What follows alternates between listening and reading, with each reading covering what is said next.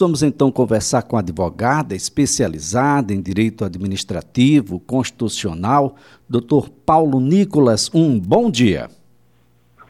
Bom dia, meu querido amigo Elias, ouvinte da CBN. É sempre um prazer estar aqui com vocês e tentando, juntos com vocês todos, esclarecer aí essas dúvidas e entender essas nossas mudanças tão importantes e estruturantes na legislação brasileira. Em linhas gerais, uh, doutor Paulo, uh, tem razão quem afirma que o projeto de lei flexibiliza, sim, afrouxa as regras para a improbidade administrativa? Em linhas gerais, sim.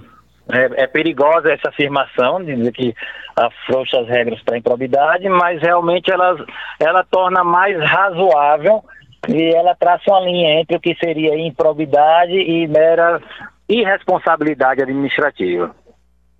Bom, o dolo passa a ser o elemento mais exigível nessa situação? Exatamente. Antes, né?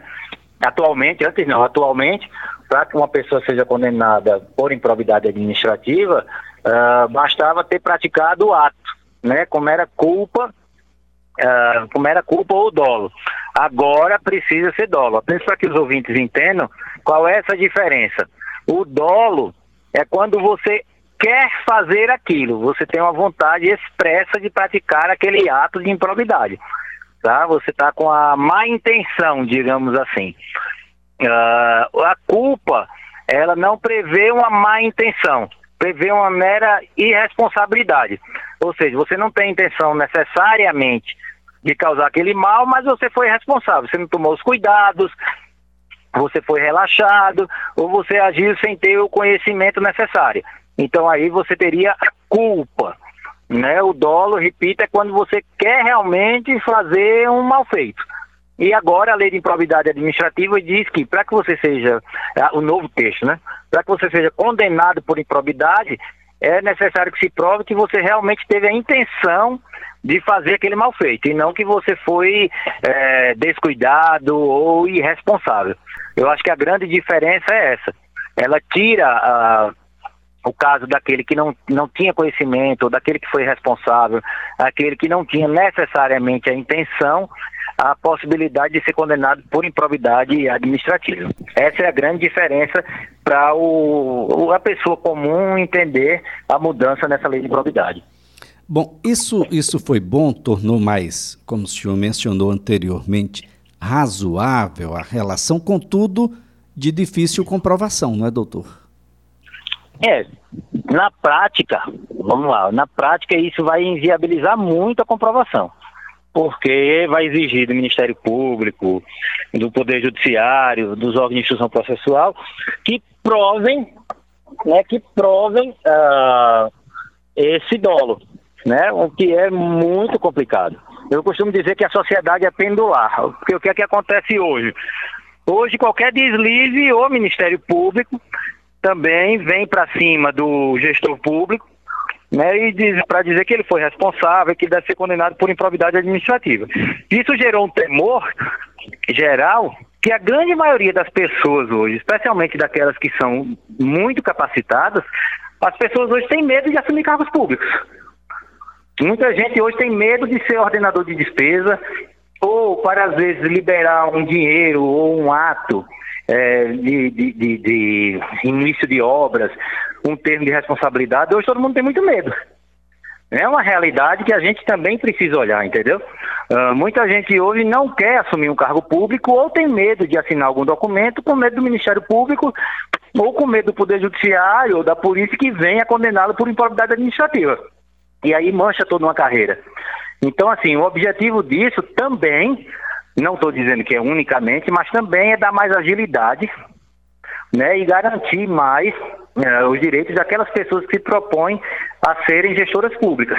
Tem um lado que é a desvantagem? Claro que tem, porque ela afrouxa e aí dificulta muito mais a condenação de qualquer pessoa por improbidade administrativa, porque você tem que provar hoje que aquela pessoa teve realmente a intenção de fazer um mal feito, de roubar, de, de, enfim, de fazer um ato que é em desacordo com a lei. É uma faca de dois gumes, tanto para um lado como para o outro. Ou a gente burocratiza, trava tudo e qualquer coisa a gente vai tentar processar alguém por improbidade, ou a gente flexibiliza. O que é que o Brasil precisa mais hoje? Isso é que nossos políticos com certeza estão avaliando. Agora, doutor Paulo Nicolas, o, o, projeto ele fala, menciona sobre os atos que são praticados por servidores públicos que tomam essas decisões com base em interpretação de leis, em jurisprudências? Fala, fala sim. Uh, você tem que tomar determinadas atitudes com base no que existe, obviamente na legislação e na jurisprudência atual, e normalmente calcado num parecer técnico e no parecer jurídico. Né? Claro que a partir do momento em que o gestor público toma uma decisão sem ser calcado num parecer técnico e ou jurídico, a decisão, digamos assim, meramente política, uh, esse entendimento pode vir a ser tido como o dolo. A vantagem de fazer, entendeu, a coisa errada. Sem culpa e sem responsabilidade. E aí ele incorre em improbidade. O, o que é que acontece no, nos casos de enriquecimento ilícito, em prejuízo aos cofres públicos? A sanção ela foi mantida? ela ficou dificultada ou de fato nós tivemos um avanço nesse sentido? Não, nesse ponto nós temos, é, nós temos um avanço grande, tá? É, a lei de improbidade atual, ela sempre separou em dois em dois pontos, né, o que o que seria improbidade. Digamos que a gente teria improbidade mais leve, que é a que afronta os princípios, como por exemplo, nepotismo, Uh, e aquela improbidade mais pesada, que é a que causa dano à fazenda pública. Essa que causa dano à fazenda pública, ela continua sendo uh, mais pesada. Agora, um texto que estava em discussão, que é bem complicado, é o que impede a pessoa de exercer aquele cargo que ela exercia, ou seja, ela pode exercer outro cargo. O que, no meu entendimento, é um, entendimento, é um, é um texto equivocado nesse ponto. É, é um, uma situação é, é, de difícil compreensão, porque, imaginando aqui a situação, um, um prefeito que cometeu um determinado ilícito na época em que era prefeito, mas hoje é governador do estado, vamos supor, ele não perde o, o, a função atual. Pois é, ele não perde em, função, em face do que aconteceu lá atual. atrás. É, é complicado, né? Muito complicado. nesse ponto, eu sou radicalmente contra. Penso que foi uh, uma decisão equivocada do Congresso. Nesse ponto específico aí, eu acho que foi uma decisão infeliz, para não, não dizer mais um pouco. Mas no resto, eu creio que é uma decisão que tem que ser sopesada, entendeu? A gente vai continuar burocratizando tudo em prol de uma uh, de uma segurança né, na aplicação dos recursos públicos ou a gente vai dar uma flexibilizada para as coisas começarem a andar de uma forma mais rápida. A gente precisa de um país mais competitivo. Né? E eu volto a dizer, o que a gente mais precisa é bom senso. Veja, por exemplo, o caso do nepotismo.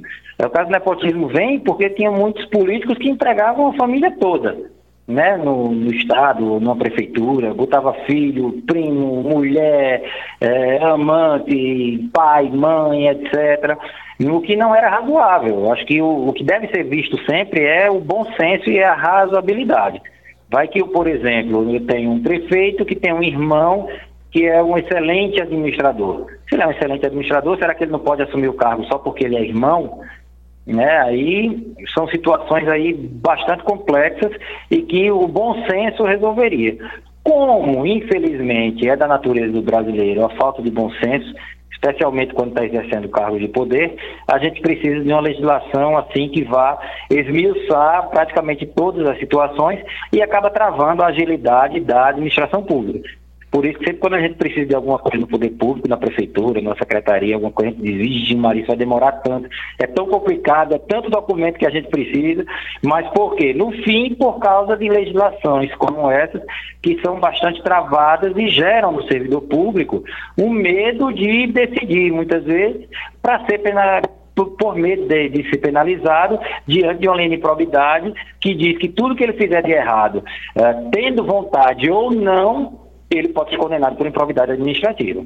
Então, quando a gente vê só pelos olhos da corrupção, ah, ninguém vai ser condenado, etc., é uma visão válida, mas não é a única visão necessária para um tema dessa complexidade. Eu digo sempre que a, lei de, a mudança da lei de improbidade, essa reforma administrativa, essa reforma tributária também, dos impostos, etc., são reformas muito estruturantes. E a gente não pode ver unicamente essas coisas pelo viés da corrupção, vai facilitar a corrupção, etc. Corrupção é um tema gravíssimo, deve ser combatido, é o mal maior do nosso Brasil, mas não é o único e a gente não resolve isso só com lei. Né? A gente resolve isso com a cultura, com a participação do povo, com a fiscalização do povo, uh, com, com a educação, com o civilismo de toda a nossa população. Então, muitas vezes é necessário a gente chegar num grau de maturidade e que a gente possa, abre aspas, afrouxar a lei de improbidade, mas de outro lado ter uma população mais ativa, uma população que fiscalize, uma população que veja como os recursos públicos estão sendo aplicados e possam dar maior penalidade para um gestor que é o quê? É a sua não reeleição, é o voto em outra pessoa e na mudança.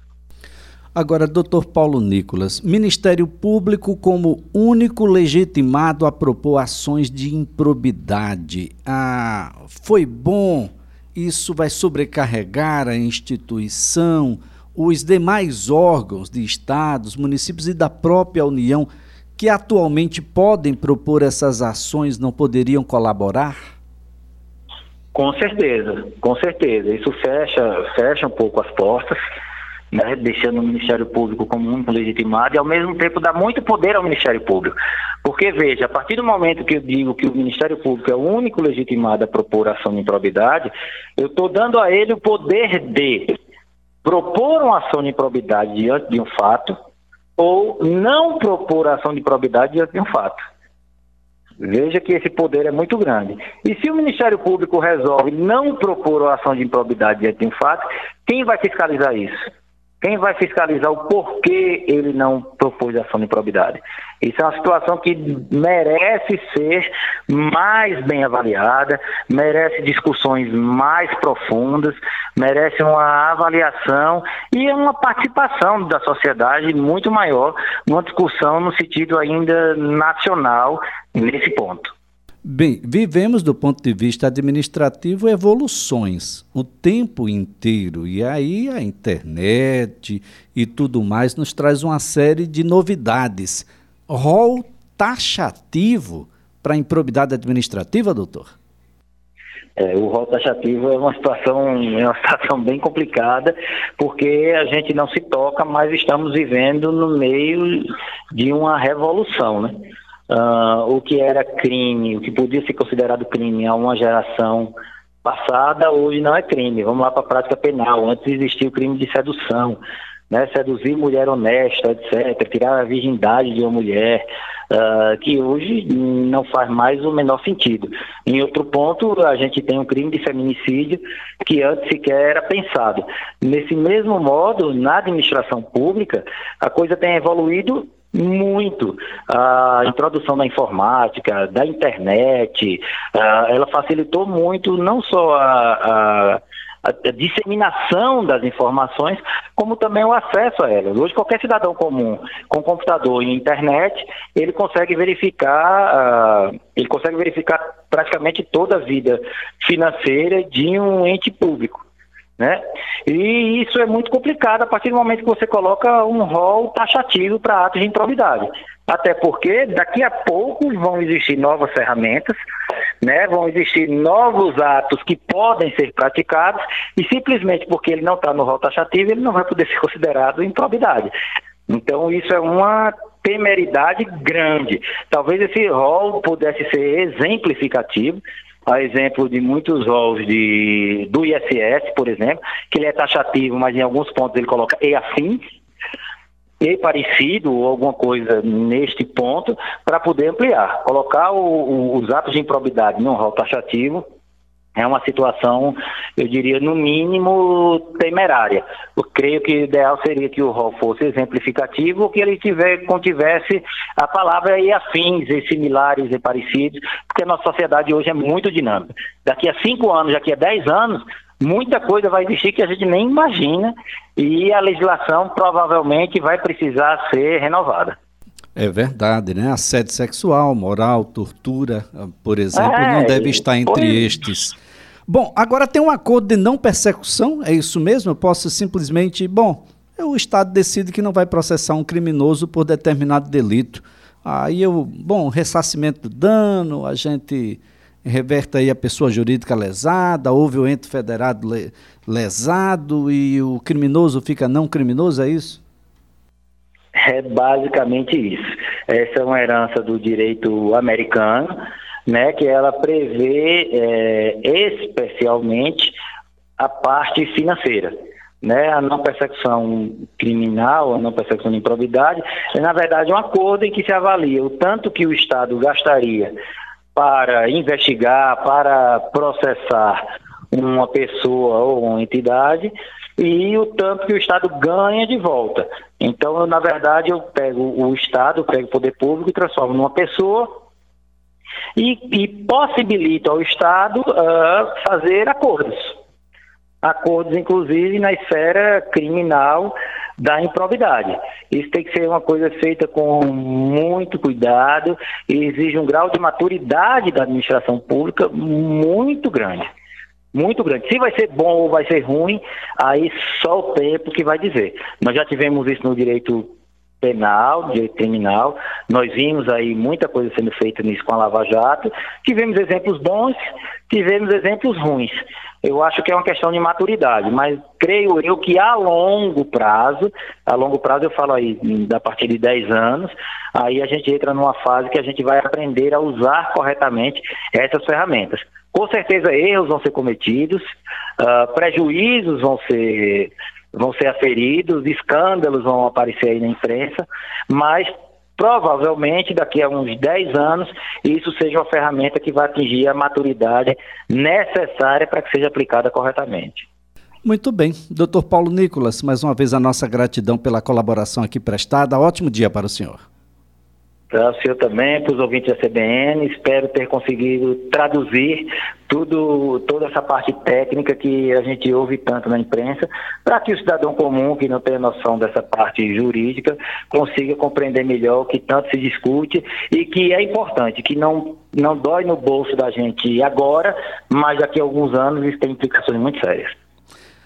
Doutor Paulo Nicolas é advogado, especialista em direito administrativo e constitucional.